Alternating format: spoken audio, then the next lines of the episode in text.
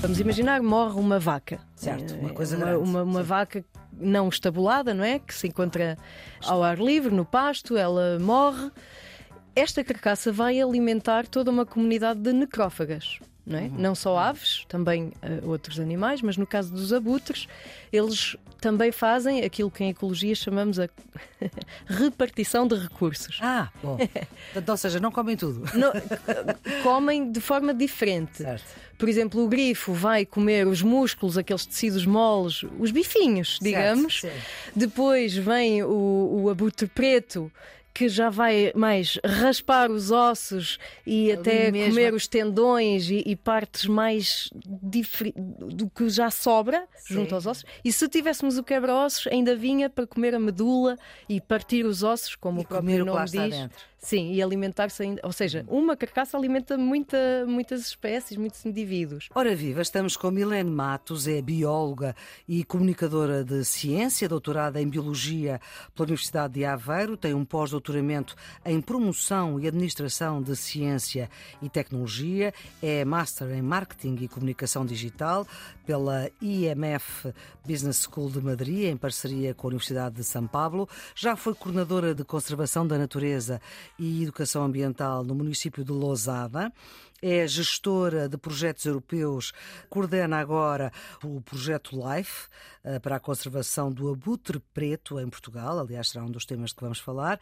Foi ainda fundadora da Associação BioLiving e é atualmente também professora de Ecologia e Biodiversidade na Universidade de Aveiro. Professora Milene Matos, muito obrigada por se juntar à família do Serviço Público Bloco de Notas, que ajuda quem está nos últimos anos no secundário, mas também quem se interessa por saber mais.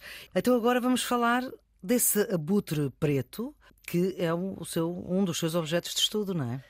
Sim, o abutre preto, cujo nome científico é Aegypius monachus. Aegypius monachus. Exatamente. Claro que isto é latim, não é? Que de- Exatamente. É um naturalista que dá o nome, um Ah, é taxonomista. sim. Pode ser botânico ou zoólogo ou de ora. outra área, não é? Sabe, sabe, Científica. exatamente, Linneu é, é- é se calhar o Gato taxonomista mais conhecido, claro. mais conhecido e que Mas deu esse não era nome. a- não, era sueco. Certo. E o que é que faz este abutre, além de comer carne morta, não é? É, Sim. é carnívoro? É a maior ah, espécie de rapina que temos na Europa. Tem uma envergadura. Maior que águias, maior. Sim, é a maior de todas. Tem uma envergadura de cerca de 3 metros. Mete medo mesmo. Tem um ar, assim, um ar, para quem não o conhecer, é um ar imponente, de Certo, facto. certo. Sim, Quer é- dizer que a professora Milene Matos já esteve ao pé de um abutre preto. já tive esse privilégio, sim. Privilégio. É mesmo um privilégio, porque em Portugal há tão poucos que É. poder contactar com estas espécies é mesmo. E qual é a diferença honra. do abutre preto do abutre? É a cor só? Eh, Não, quando nós dizemos abutre, referimos-nos a um grupo de aves. Certo. E em Portugal temos três espécies que ocorrem, que Uhum. ocorrem espontaneamente. É o abutre preto, é o britango e o grifo. O abutre preto é apenas uma destas espécies. E é o mais raro, digamos assim. Destes que eu, sim, em Portugal é o mais raro. Uhum. Podemos ainda recuar um pouco no tempo, alguns séculos, e tínhamos ainda o quebra-ossos, Ah, que em Portugal já não existe, mas em, em Espanha ainda existe, Existe. e consegue ver-se. e portanto que ele consegue quebrar os ossos e come os ossos ou não? Sim, aliás, uma carcaça, vamos imaginar, morre uma vaca. Certo, uma É, coisa uma, grande, Uma, uma vaca não estabulada, não é? Que se encontra ao ar livre, no pasto, ela morre. Esta carcaça vai alimentar toda uma comunidade de necrófagas. Não, é? não só aves, também eh, outros animais, mas no caso dos abutres, eles também fazem aquilo que em ecologia chamamos a repartição de recursos. Ah, bom. Ou seja, não comem tudo. Não- comem de forma diferente. Certo. Por exemplo, o grifo vai comer os músculos, aqueles tecidos moles, os bifinhos, digamos. Certo. Depois vem o, o abutre preto. Que já vai mais raspar os ossos e Ali até mesmo. comer os tendões e, e partes mais do que já sobra junto Sim. aos ossos. E se tivéssemos o quebra-ossos, ainda vinha para comer a medula e partir os ossos, como E o próprio o nome está diz. Sim, e alimentar-se ainda. Ou seja, uma carcaça alimenta muita, muitas espécies, muitos indivíduos.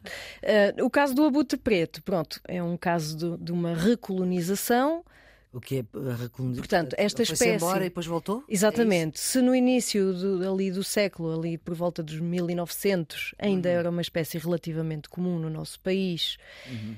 nos anos 70 ela extinguiu-se como espécie reprodutora no nosso E porquê? território. Eh, Percebeu-se porque é que ela. Claro, por um conjunto de ameaças. Por exemplo, o uso intensificado de diversos químicos de uso legal e ilegal, e aqui refiro-me Exato, legal, por exemplo, drogas veterinárias Sim. muito potentes, que depois, ao alimentar-se da carcaça, eh, os abutres ficavam Doentes. doentes, contaminados e morrem, mas também, e isto, esta ameaça ainda permanece, o uso ilegal de venenos. Por exemplo, utilizado para o que se chama o controle de predadores, ou, por exemplo, pessoas que, com muita desinformação aqui, utilizam estes venenos para afastar ou raposas, ou lobos, ou outro tipo de predadores, e acabando os abutres por serem vítimas secundárias, Certo. digamos assim. Mas comiam essas raposas e esses. Exatamente. E depois também a perturbação do habitat e a falta de locais para a nidificação Uhum. com tranquilidade. O abutre preto leva 5, 6 anos para atingir a maturidade sexual. Portanto, se um, Demora, portanto. uma cria sim, não se sentir segura em determinado território, ela vai-se embora, não é? Uh, e aqui precisa de tranquilidade no habitat, uma espécie que faz ninho sobre árvores. Por exemplo, também os incêndios florestais são uma ameaça. A intensificação urbana, não é? A massificação do território.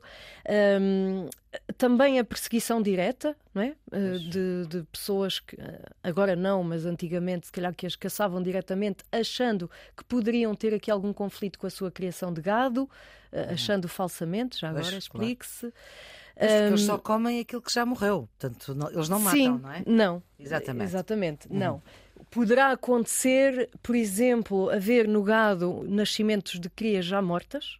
Por exemplo, uma ovelha que tenha um- um- uma cria, mas que já nasça morta, e imediatamente os abutres vão verificar a situação. Claro. Se, a, se a cria estiver eh, inerte, eles vão se alimentar dela.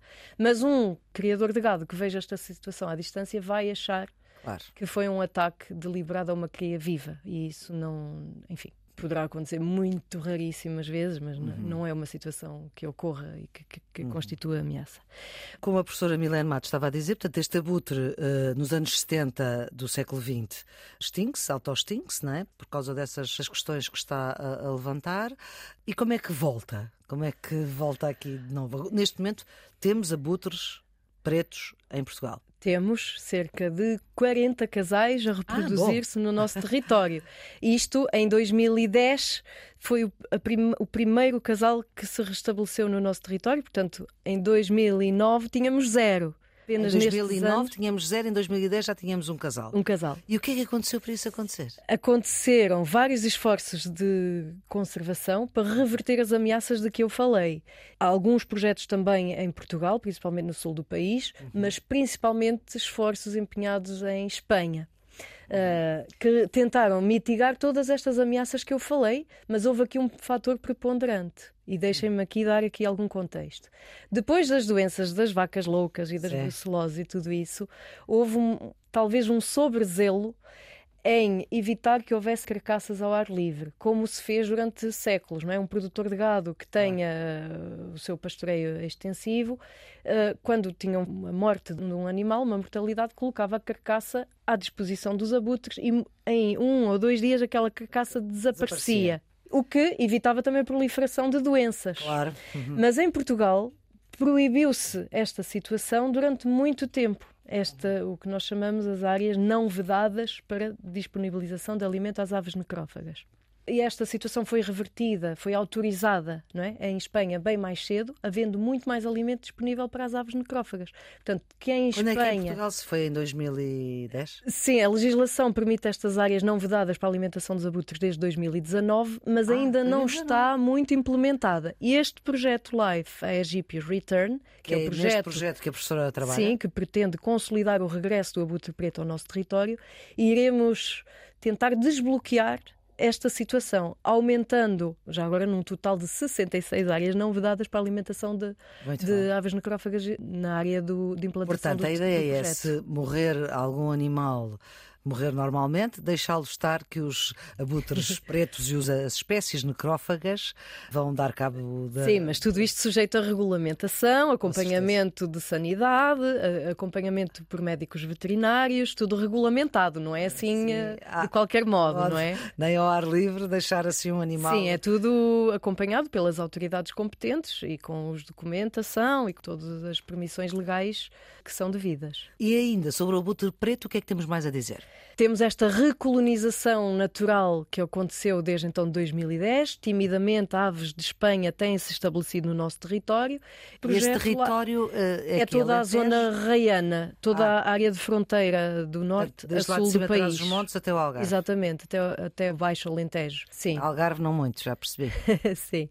Por causa das condições de habitat que não são tão Sim. propícias a esta espécie. Claro. Eh, este projeto Life Egyptian Return pretende em cinco anos duplicar o número de casais reprodutores em toda esta área Neste momento temos 40. Neste momento temos 40. Portanto, queremos ter 80. E queremos ter 80. Sim. Vamos então convidar os abutres a vir com mais alimento, com mitigação de ameaças, com estabelecimento de plataformas ninho que simulam os seus ninhos naturais para que eles os ocupem e se reproduzam aqui. Vamos trabalhar com muitas partes interessadas, como os criadores de gado, como os pastores, como a própria GNR, a parceira do projeto, fazendo uhum. aqui patrulhas anti-veneno. Todos os fatores da ameaça vão ser trabalhados neste projeto e, portanto, estaremos a assistir em tempo real à recuperação de uma espécie que esteve virtualmente extinta no nosso país. Isto é, é para um biólogo, não é? Para, para uma pessoa aficionada. Exatamente, para uma pessoa aficionada pela natureza, tem aqui Muito uma bem. oportunidade excepcional de assistir à recuperação de uma espécie e aos trabalhos que se fazem para travar a extinção de espécies. Isso é o céu, é o céu para um, para um biólogo. Professora Milene Matos, muito obrigada. Ficamos por aqui na nossa conversa. Ah, vamos voltar a conversar consigo no Serviço Público Bloco Notas, que está sempre disponível em todas as plataformas de podcast. A produção editorial é de Ana Fernandes, os cuidados de emissão de Henrique Lobo de Carvalho, a ideia e edição de Maria Flor Pedroso. Tenham um bom dia.